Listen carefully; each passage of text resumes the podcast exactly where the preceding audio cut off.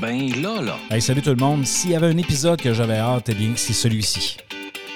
Ben là, là. Pourquoi? Ben parce que j'ai le privilège d'avoir le rédacteur en chef de la Charente Libre. Ben là, là. Ben, ben. Bon, ben. Ben bon. Ben, ben bon, ben, ben là, là. Donc, comme vous le savez, actuellement, je suis à Angoulême, en France, et euh, je, je fais une série de podcasts sur, euh, sur la ville, sur le coin, euh, pour vous faire découvrir tout ça. Et euh, qui de mieux qu'un rédacteur en chef pour être capable de nous parler de comment ça se passe, c'est quoi l'actualité, euh, c'est quoi l'économie même? Donc, euh, il y a différents sujets qu'on va traiter aujourd'hui. Et quand je dis que j'avais hâte à cette, à cette entrevue, c'est que chaque entretien a été particulier. Euh, J'ai eu la chance d'avoir de, de bonnes discussions, nous parler, dans le fond, euh, de nous vanter en quelque sorte le, secteur, les organismes et les entreprises qu'on a rencontrés. Euh, c'est tout à fait correct. Par contre, c'est le fun d'avoir euh, une vue, je dirais, une vue, je veux pas dire plus claire, mais une vue sans biais, hein, sans, sans, sans, sans- aspect trop positif. Et je vous dirais, ce qui est le fun avec cet entretien-là, notamment avec M. Armel Leny, euh, que, que- je vous présente à l'instant, je pense qu'on va avoir quelque chose de vraiment, mais vraiment intéressant. Ben Lala est une expression qui provient du Canada, plus précisément du Québec, mais savoureusement du Saguenay-Lac-Saint-Jean. Le Lala est souvent ajouté à la fin de certains mots comme Ben voyons Lala. Pourquoi Lala? Alors quand on dit Ben Lala, c'est comme si nous disions Bien voyons. Bref, le nom du podcast est Ben Lala afin de faire un clin d'œil à son concepteur et animateur, Benoît Rochefort, et ajouter la teinte distinctive Lala de sa région natale. Benoît Rochefort est professeur au Cégep de Chicoutimi depuis 2005. Il a été consultant durant une quinzaine d'années en communication et marketing et a réalisé de nombreuses études de marché.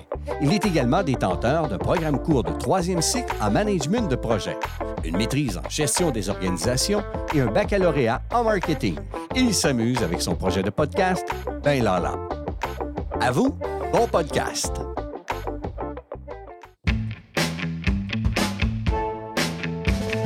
Attention, attention. Voici notre invité de la semaine. Monsieur Leny, bienvenue dans mon univers de podcast. Merci d'avoir accepté euh, de, de venir me rencontrer euh, pour qu'on puisse avoir cet entretien-là. Euh, honnêtement, c'est un privilège que vous preniez du temps parce que je suis convaincu qu'actuellement, là, vous avez d'autres choses à faire que venir enregistrer un podcast. Écoutez, c'est moi qui suis ravi de, de répondre à vos questions et, et que la Charente puisse s'intéresser euh, au Québec et au Canada. Euh, en fait, euh, j'aimerais ça qu'on apprenne à vous connaître. Euh, vous êtes rédacteur en chef, donc qu'est-ce que vous faites au sein, tu sais, dans le fond, qu'est-ce que ça fait un rédacteur en chef à la Charente Libre? Eh bien, alors, un rédacteur en chef à la Charente Libre, d'abord, moi, ça fait 35 ans que je suis à la Charente Libre. J'ai pas commencé rédacteur en chef quand j'étais tout petit. Je- J'ai commencé, j'étais jeune journaliste, jeune journaliste sportif. J'ai couvert à peu près tous les secteurs. Euh, les faits divers, la politique, la culture, euh, parce que tout m'intéresse et tout doit intéresser des journalistes euh, locaux. Et euh, ben, au fil des années, je suis devenu le plus ancien dans le grade le plus élevé. On a dit, tiens, ben, peut-être tu feras un bon rédacteur en chef. En tout cas, moi, c'est ce que j'essaye de faire. On s'appelle Charente Libre, donc libre est important. Euh, on essaie de garder vraiment une liberté de ton, une liberté de parole et, vraiment un, regard de journaliste sur notre région. C'est extrêmement important et c'est moi qui dois mettre ça tous les jours en musique avec une équipe d'une quarantaine de journalistes euh, venus de tous horizons et euh, qui sont plutôt des gens passionnés. La Charente Libre, c'est un journal qui, qui, fait, en fait, qui est là depuis combien d'années? Alors, c'est un journal qui fêtera l'année prochaine ses 80 ans, comme la plupart des journaux régionaux en France, puisque ça s'appelle Charente Libre. C'est aussi qu'on a été créé à la fin de la guerre. On a été créé par des résistants euh, auxquels on pense toujours parce que, pour nous, c'est important aussi ces, ces- origines. C'est le cas de, beaucoup de, titres en France. Donc on est un journal, euh, je vous ai dit une quarantaine de journalistes, 80 euh, salariés. Jusqu'à l'année dernière, on avait même notre rotatif qui était installé sur place. On en était extrêmement fiers. Après, aujourd'hui, il y a des impératifs économiques qui font que ça devient compliqué. Donc on a imprimé à Bordeaux, qui est pas très loin, qui est à une heure et quart. Mais euh, le journal reste extrêmement vigoureux et on essaye en même temps d'être aussi euh, moderne et de s'adapter. On est devenu euh, multimédia et donc sur Internet, il y a aujourd'hui déjà une bonne quinzaine d'années. On est très présent sur, les, sur Internet, on est très présent sur les réseaux sociaux. Euh, la Charente, je vais vous donner un petit ordre d'idée. La Charente, c'est 350 000 habitants. On a 200 000 euh, abonnés à notre page Facebook. Euh, on a euh, 200 000 visites aussi par jour sur notre site. À côté de ça, donc notre journal papier qui représente aujourd'hui encore euh, 28 000 ventes tous les jours. Donc on a un journal extrêmement bien implanté pour le papier, aujourd'hui pour le numérique, ce qui nous permet de toucher un public un peu plus large. En tout cas, peut-être pas de payer, mais au moins de nous lire et d'être euh, implanté comme on l'a jamais été. Et à côté de ça, aujourd'hui, euh, on s'est aussi lancé euh, modestement dans une web TV. On a installé un studio en plein centre-ville où tous les jours, on essaie de faire une émission sur des choses aussi variées que la politique, la culture, le sport, etc. Donc, vous avez ajouté un, un nouveau média à, à votre contenu, dans le fond éditorial, en fait, votre contenu journalistique que vous publiez dans votre journal. Effectivement, aujourd'hui, de toute façon, les télés font de la presse écrite et des podcasts et de la radio. La- les radios font de l'écrit. Enfin voilà, aujourd'hui, on est devenus tous des médias globaux. On a des spécificités. Je pense qu'on ne traite pas tout à fait l'actu de la même manière. On a aussi euh, des priorités, mais on doit s'adresser à tout le monde et on doit s'adresser en particulier aux plus jeunes. Et les plus jeunes, on sait très bien que euh, c'est via le numérique et via la vidéo, via les images, qu'on réussira à les toucher. Et ça, c'est plutôt une bonne nouvelle pour nous, journalistes, moi, il y a 20 ans, je me disais, oh là là, qui c'est qui nous lit Qui c'est qui lit encore des journaux euh, locaux? L'image n'était pas forcément euh, chouette. Et euh, aujourd'hui, quand on se balade en ville à Angoulême, et bien, quand on mm, lance une alerte, et bien, on entend sur les téléphones de toutes les générations des ding-ding. Et on se dit, c'est, tiens, voilà, ça y est, eux, ils sont abonnés. Ils payent pas, enfin en tout cas ils ont, ils ont, ils ont, téléchargé, ils ont téléchargé, ils payent sans doute pas tous, mais au moins euh, ils auront l'info euh, grâce à nous et au moins ce qu'on fait les intéresse et, et- et- et ça c'est quand même vachement chouette. Euh, parlons du journal papier, parce que je, je constate que vous avez quand même euh, conservé un tirage en, en- en physique, en papier. Euh, ça, cet aspect-là, est-ce que plus les années avancent, moins que vous en, en imprimez? Alors forcément, alors on n'est pas effectivement arrivé comme au Canada où il y a des journaux papier, enfin de, de- de- de- la formule papier qui a disparu. En France, c'est pas le cas. Tous les journaux, enfin peut-être un ou deux nationaux quand même, mais tous les journaux régionaux ont encore un journal papier, ce qui fait, ce qui représente pour nous euh, l'essentiel de l'économie, en tout cas des revenus euh, via les abonnements, via la publicité, avec des, sommes plus importantes que, sur Internet. Mais oui, il y a 20 ans, euh, on vendait pas loin de 40, journ- 40 000 journaux tous les jours. Aujourd'hui, on est à 28 000. Donc c'est pas une.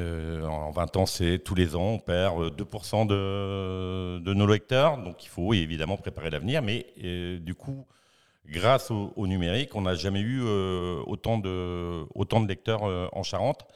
Mais effectivement, le tirage papier diminue, mais j'espère qu'il restera parce que d'abord, en, en Charente, on a une population aussi un peu plus âgée peut-être que, que dans des grandes villes, et pour eux, c'est extrêmement important.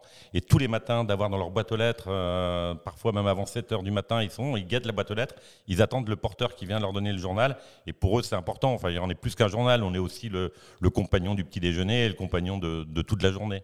Donc, il y, a, il y a encore une distribution à, à la porte euh, chez monsieur, madame, tout le monde, à ceux qui, qui se paient un abonnement. Ouais, ça, c'est vraiment la clé du succès euh, des journaux régionaux, c'est d'avoir un système de portage avec euh, tous les jours, euh, entre 4h du matin et 7h30 du matin, euh, Charente Libre se leur présenter euh, à peu près 80 personnes qui vont porter euh, les journaux. Alors en ville, c'est assez facile, mais aussi à la campagne, en voiture, il faut se taper toutes les boîtes aux lettres. Mais, euh, mais c'est vraiment quelque chose de très important, même si on nous trouve aussi en kiosque. Mais euh, nous, on résiste vraiment grâce à cette formule d'abonnement et de portage. Qui, voilà, en kiosque, on perd, un petit, on perd des ventes. En abonnement, on n'en perd quasiment pas. Et en plus, avec l'application, avec le web, je présume que là, vous, vous, vous préparez cette fameuse transformation-là numérique parce que euh, à 2% par année, peut-être qu'un jour, vous allez aussi décider que, bon, économiquement parlant, ça ne sera plus nécessairement viable. Qui sait? C'est pas à souhaiter, parce que, vous voyez, moi, dans mon coin, euh, des, des journaux papier, c'est- rendu relativement rare. Euh, donc, euh, par contre, je consulte mon journal, je paie mon, mon abonnement euh, à chaque mois sur mon téléphone ou sur ma tablette. Et comme ça, j'ai l'information quand même. Pourtant, je ne suis, pas si- je suis pas si jeune que ça, j'ai 45 ans. Donc, je, je- mais je consomme ça comme ça et je trouve ça plus facile. Mais effectivement, il y a un petit cachet avec le, le- le- le journal. Alors moi, je vais vous dire un secret, je lis le journal que sur le numérique, d'abord Ah sur les écrans, sur les écrans au boulot, et tous les matins sur ma tablette, c'est quand même tellement plus pratique. Je suis quand même porté parce que ma femme, elle, elle veut le journal papier. Euh, après, doit mettre ses lunettes. Moi, je, du coup, je peux agrandir. Je trouve que c'est tellement pratique un journal numérique. Mais en même temps, euh, euh, euh, il y a le côté, y a le côté ancré, il y a le côté gravé pour l'éternité. Même si moi je fais un journal tous les jours et que je et que je suis pas un conservateur et qu'un journal ça, ça a une journée de vie et après, mais après c'est utile. Un journal, moi je trouve super bien que derrière ça, serve à emballer des, des poissons ou des légumes à marcher, que ça, que les vieux les mettent encore dans, dans leurs chaussures pour pour aller faire le jardin. Et voilà, on, avait déjà utilisé le recyclage et, le fait que ça serve à plein d'autres, plein d'autres choses. On fait, il y a des artistes qui font des sculptures avec des charentes libres. Euh, je trouve ça assez génial. Je pense effectivement que comme tout nous vient de l'autre côté, le temps que ça, trans- ça- ça- ça- ça- ça- ça traverse l'Atlantique, on va nous aussi peut-être un jour, les journaux papier vont disparaître. Ce qui est sûr, c'est que l'information et les journalistes, alors, les journalistes et l'information, c'est quand même le plus important, ne disparaîtront pas, j'espère, euh, parce que là, ça Non, sera, faut- ça faut sera pas. un, un monde terrible. Euh, donc voilà, pour l'instant, on n'a pas inventé le, le modèle économique, mais euh, on n'a pas commencé à aborder la transformation. On est vraiment à fond dans la transformation. Aujourd'hui, nous, les journalistes chez nous, ils font du papier, ils font du papier, de la vidéo, de la photo, du podcast. euh, Enfin bon, voilà, même des fois, je me demande comment ils arrivent à le faire. Je suis content d'être rédacteur en chef et de pas avoir à le faire moi-même. Espérons qu'ils l'écoutent pas, là, cette édition d'aujourd'hui. hein, bref. Non, mais Non. je leur dis des fois, je leur Mais dis, c'est- oh, j'ai bien conscience de ce qu'on vous demande. Mais c'est une réalité euh, d'optimisation du travail, d'être capable de, de, de- de- de- bouger. Vous voyez, moi, je ne suis pas journaliste, euh, je suis professeur et, et j'utilise le podcast comme véhicule. Et, et là, je me, je, me, je me suis promené dans Angoulême euh, d'un endroit à l'autre avec mon, mon- équipement et euh, j'ai eu la chance d'enregistrer avec, euh, avec plein de monde. Donc, aujourd'hui, je pense que cette facilité-là à se déplacer et à utiliser, à exploiter les médias pour communiquer, je pense que ça fait partie un peu de cette transition-là. J'aimerais aborder les, sujets les plus pertinents, dans le fond, qui concernent Angoulême. Quand je dis les sujets les plus pertinents, euh, si, mettons, je suis du Québec et que je voudrais comprendre comment ça se passe économiquement parlant à Angoulême, euh, quels seraient les éléments que je devrais savoir? Alors, euh, sur le plan économique, euh, il y a 20 ans, Angoulême, c'était extrêmement compliqué. Angoulême est un, un bassin industriel extrêmement fort, le- un des plus forts de, de toute la façade ouest de, de- de la France, malgré une ville qui n'est pas forcément euh, gigantesque, puisque en comptant l'agglo, c'est 120 000 habitants, mais c'était vraiment une ville industrielle et une, et- et une industrie euh, euh, euh, historique autour du papier, autour des moteurs Leroy-Sommer aussi.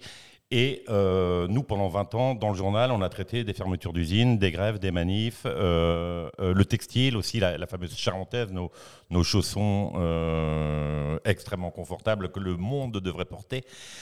Et pendant 20 ans, dans le journal, c'était euh, des fermetures d'usines, des licenciements, etc. Donc c'était très compliqué. Euh, il y a eu aujourd'hui, euh, depuis une quinzaine d'années, un retournement de la situation. D'abord parce que ces usines-là, eh ben, elles, ont, disparu de leur belle mort, ou, certaines ont, continué à résister et se sont armées pour résister, mais vraiment sur des marchés de niche.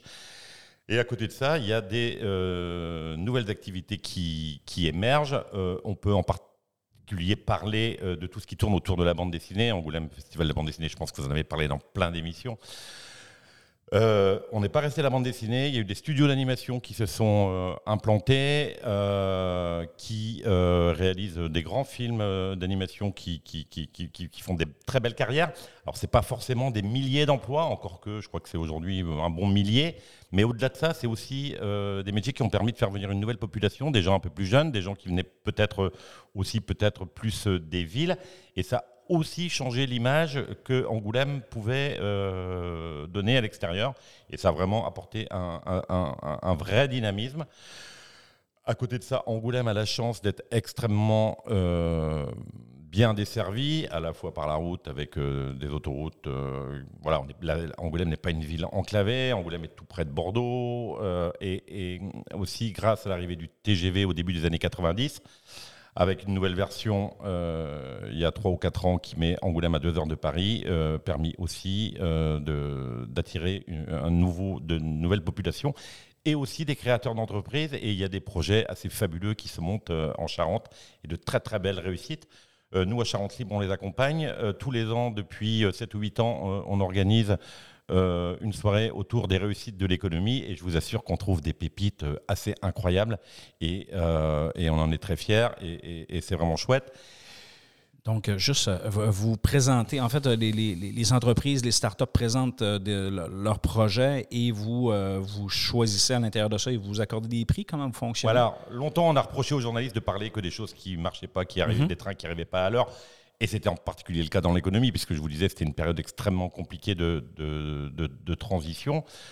Donc nous, on a décidé de dire que ouais, on continue à faire ça parce que c'est important et on va pas mentir aux gens. Il y a toujours des entreprises en difficulté, euh, mais on a aussi euh, voulu leur montrer qu'il y avait plein de gens et plein de chefs d'entreprise qui faisaient vraiment des trucs euh, très chouettes. Et donc tous les ans, on organise un certain nombre, on organise une soirée où l'idée c'est de mettre en valeur euh, le tissu économique et, son dynamisme. Et donc, on choisit 5, 6 entreprises dans différents secteurs. Alors, pas des secteurs euh, d'activité, mais plus euh, des reprises, transmissions d'entreprises ou des entreprises qui bossent bien à, l'export. Ou aujourd'hui, très important, des entreprises qui prennent soin de leurs salariés, qui ont, une, euh, un, euh, qui ont un aspect de développement durable et, euh, et, et- soin aux salariés qui est important. Voilà.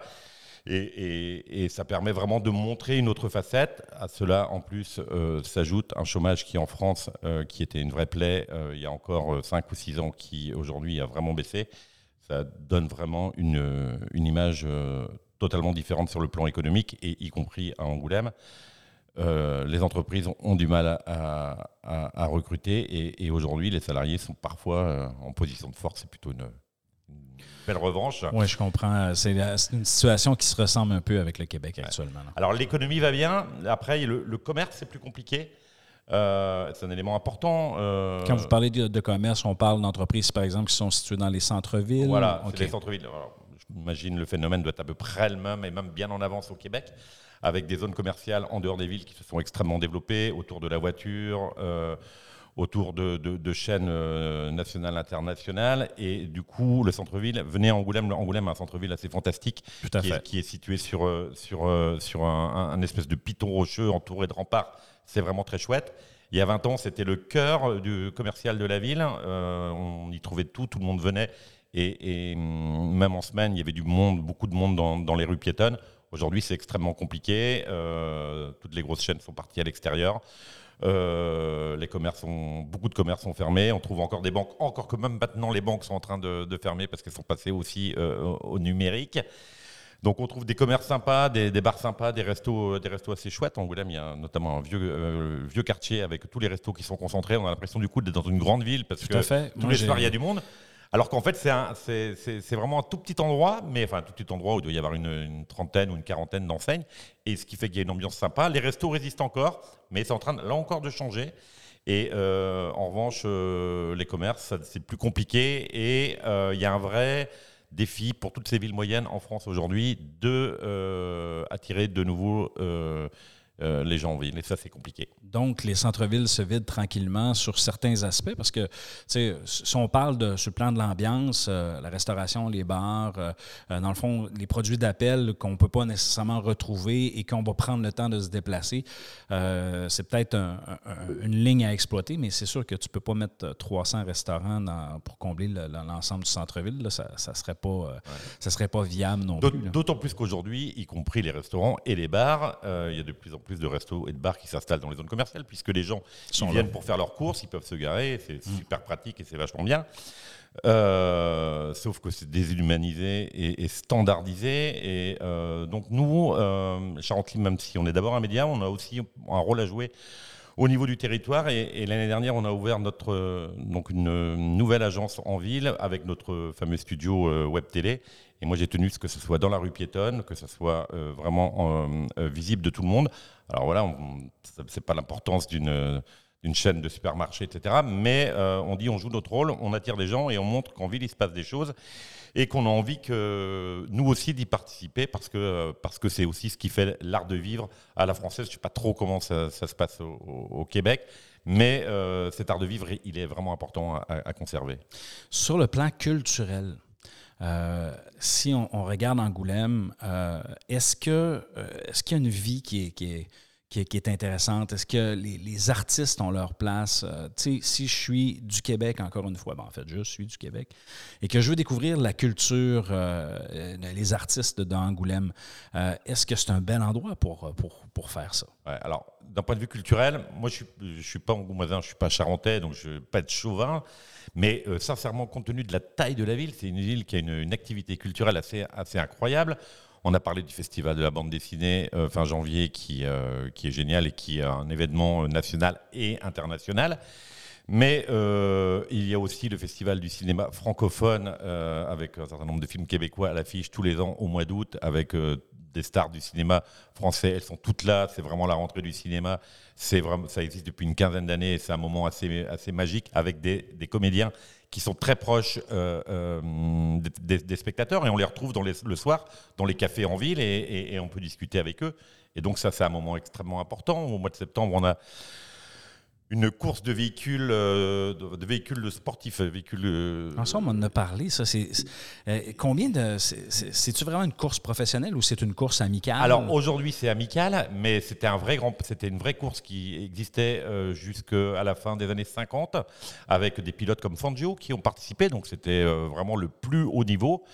Euh, mais euh, aujourd'hui c'est des courses historiques, c'est-à-dire qu'on retrouve les mêmes véhicules qu'à l'époque.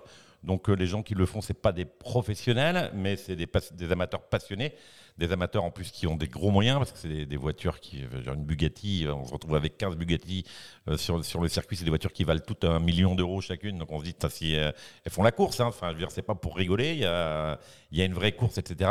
Il y a beaucoup d'Anglais qui sont passionnés de véhicules anciens, il y a aussi beaucoup d'Anglais qui sont venus vivre en Charente pour ça aussi, qui sont là, qui font venir des amis. C'est un moment assez magique des, des, voitures anciennes, des voitures de course anciennes. D'abord, ça fait un bruit magnifique et c'est beau et, en plus, c'est des gens souvent charmants. Donc, c'est vraiment un, moment de, fête important.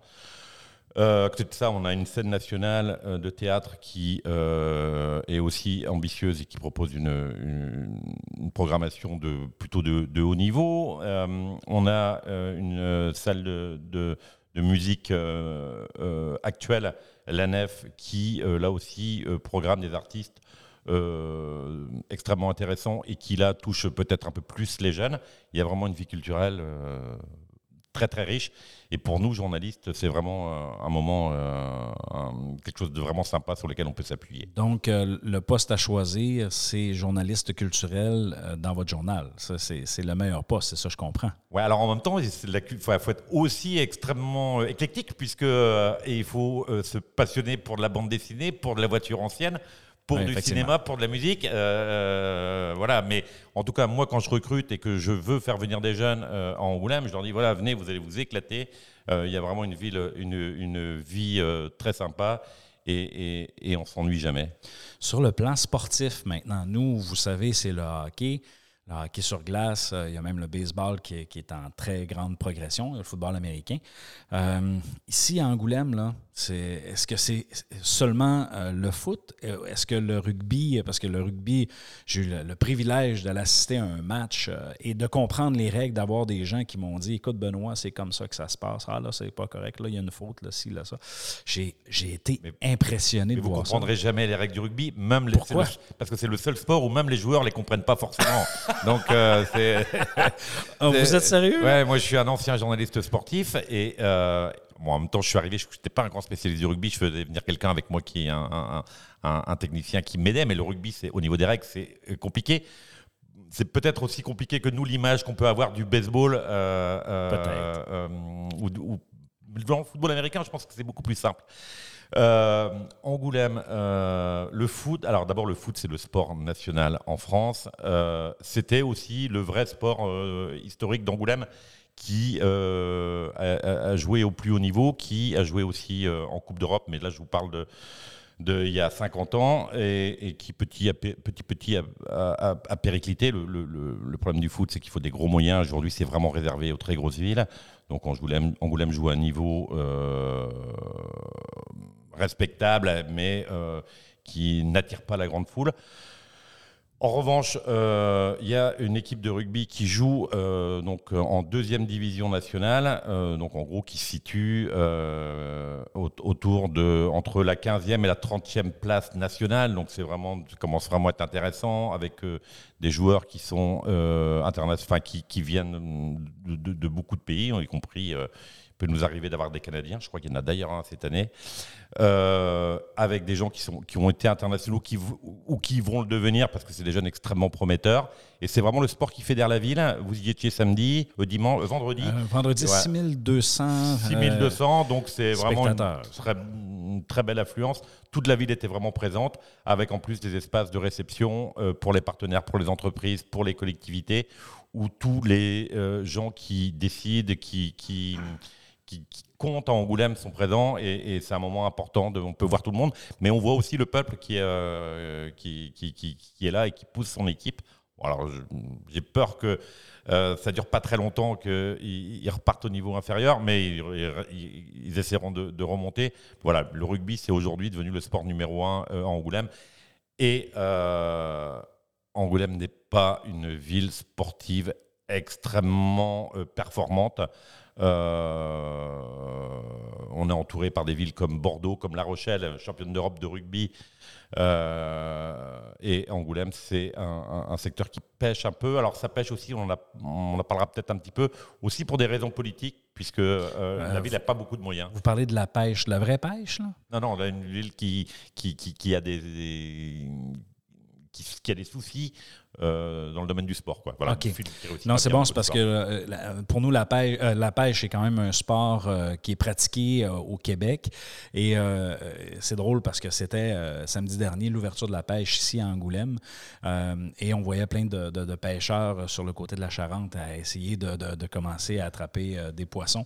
Donc, c'est pour ça. Ah, mais je- ça, reste, ça reste une activité extrêmement, extrêmement pratiquée, extrêmement prisée. Et on a effectivement, alors je pense que c'est sans comparaison avec ce qu'on peut trouver au Québec, mais on a des belles rivières et, euh, et, et- et des truites encore intéressantes. encore, encore intéressante. Euh, donc, 6 pouces. c'est- Ah, je, je suis pas, moi, je suis pas Oh, vous n'êtes pas pêcheur. Euh, autre sujet, parlons politique un petit peu. Parce que euh, euh, jusqu'à maintenant, bon, j'ai parlé avec euh, plusieurs conseillers municipaux, soit en, en entrevue dans le podcast, soit en dehors, et euh, des discussions super intéressantes. Est-ce que ça chauffe à Angoulême sur l'aspect politique? Alors, euh, on ne peut pas dire que ça chauffe. Euh. On ne peut pas dire que ça chauffe parce qu'on ne peut pas dire qu'il y a des enjeux considérables. Euh, Aujourd'hui, euh, politiquement, Angoulême est une ville qui ronronne, euh, avec des budgets qui sont limités, avec un contexte national pour les collectivités qui est compliqué, et, donc une période que moi j'ai connue il y a 15 ans ou 20 ans où il pouvait y avoir une petite folie des grandeurs avec des très grands projets qui, alors peut-être aboutissaient pas, mais, en tout cas qui provoquaient un vrai débat. Aujourd'hui, on est plus dans la gestion quotidienne et, je vous disais tout à l'heure les, difficultés des villes moyennes à pouvoir exister, à avoir les moyens de développer une vraie politique.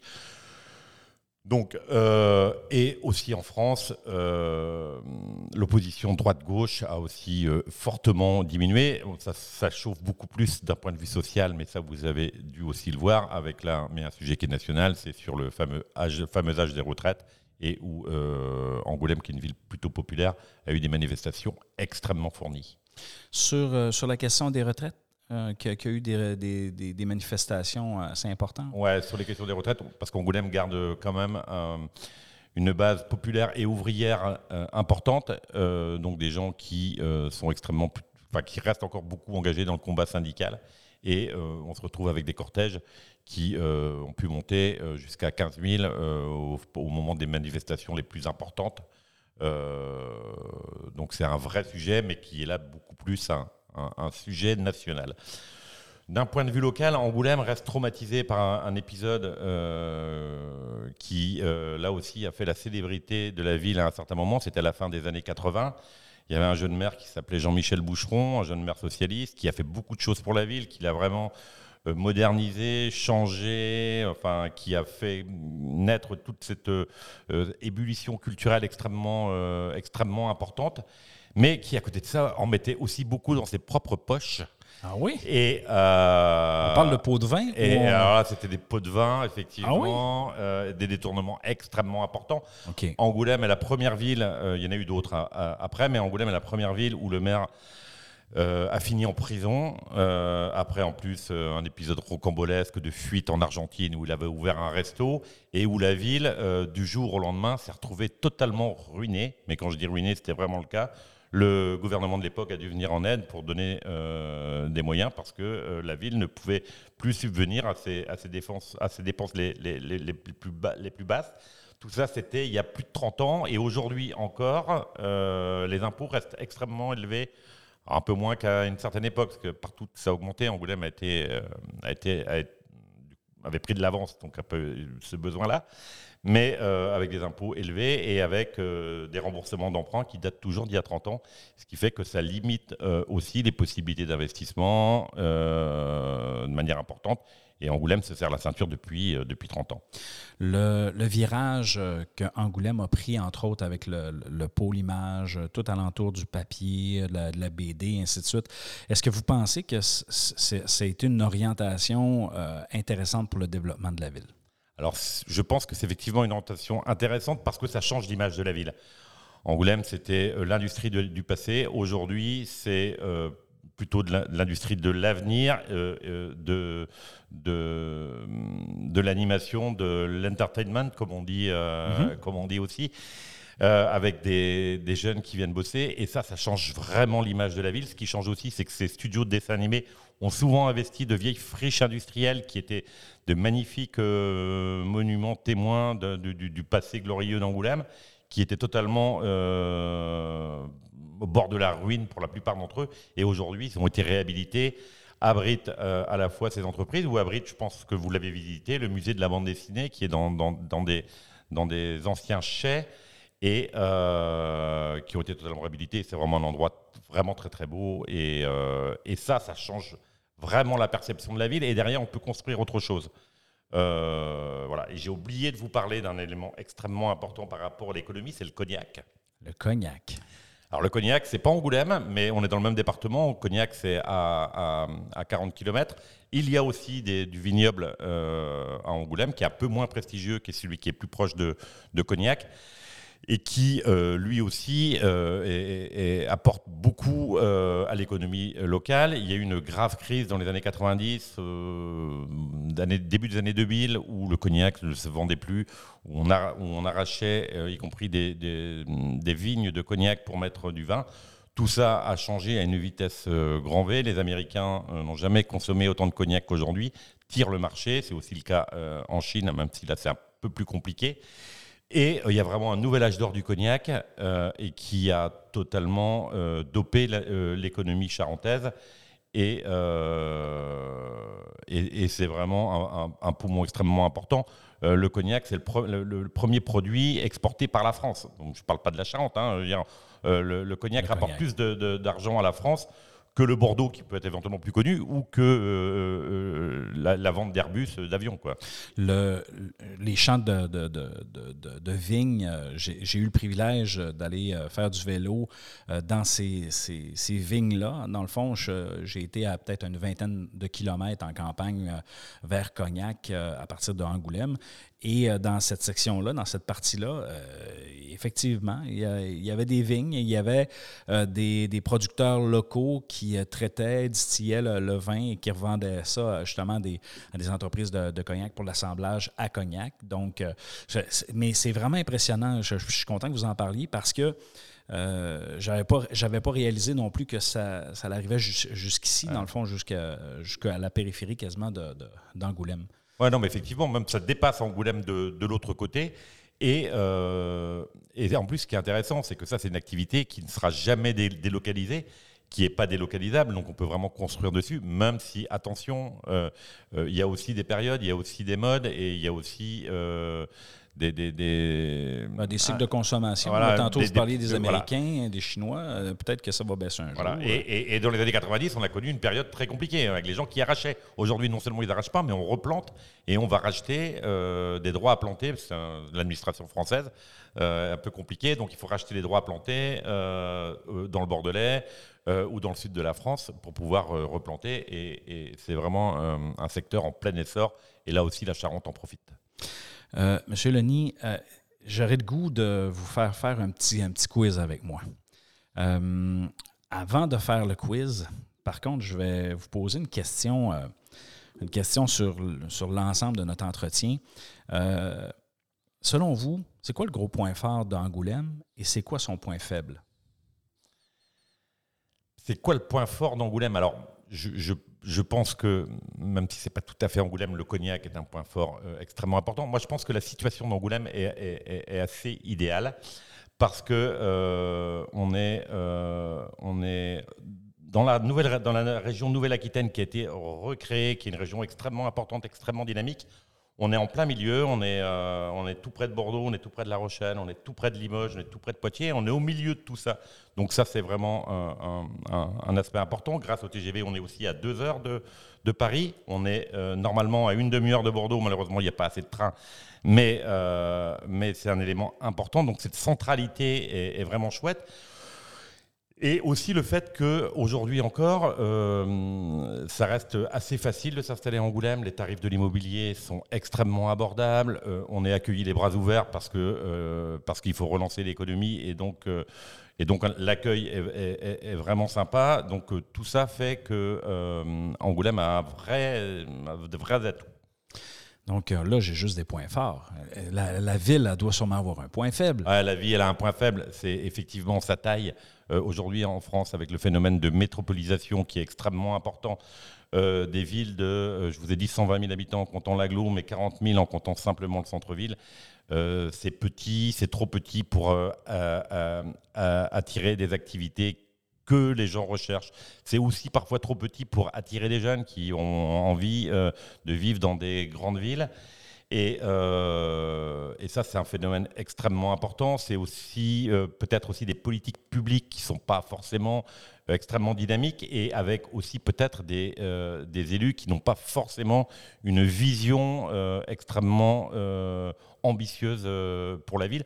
Et c'est aussi un peu le tempérament charentais, désolé de, de, de le dire, mais qui est parfois un peu tranquille, un peu peinard et qui n'a pas forcément euh, envie de déplacer les, montagnes et qui ne se rend pas compte non plus de tous ses atouts.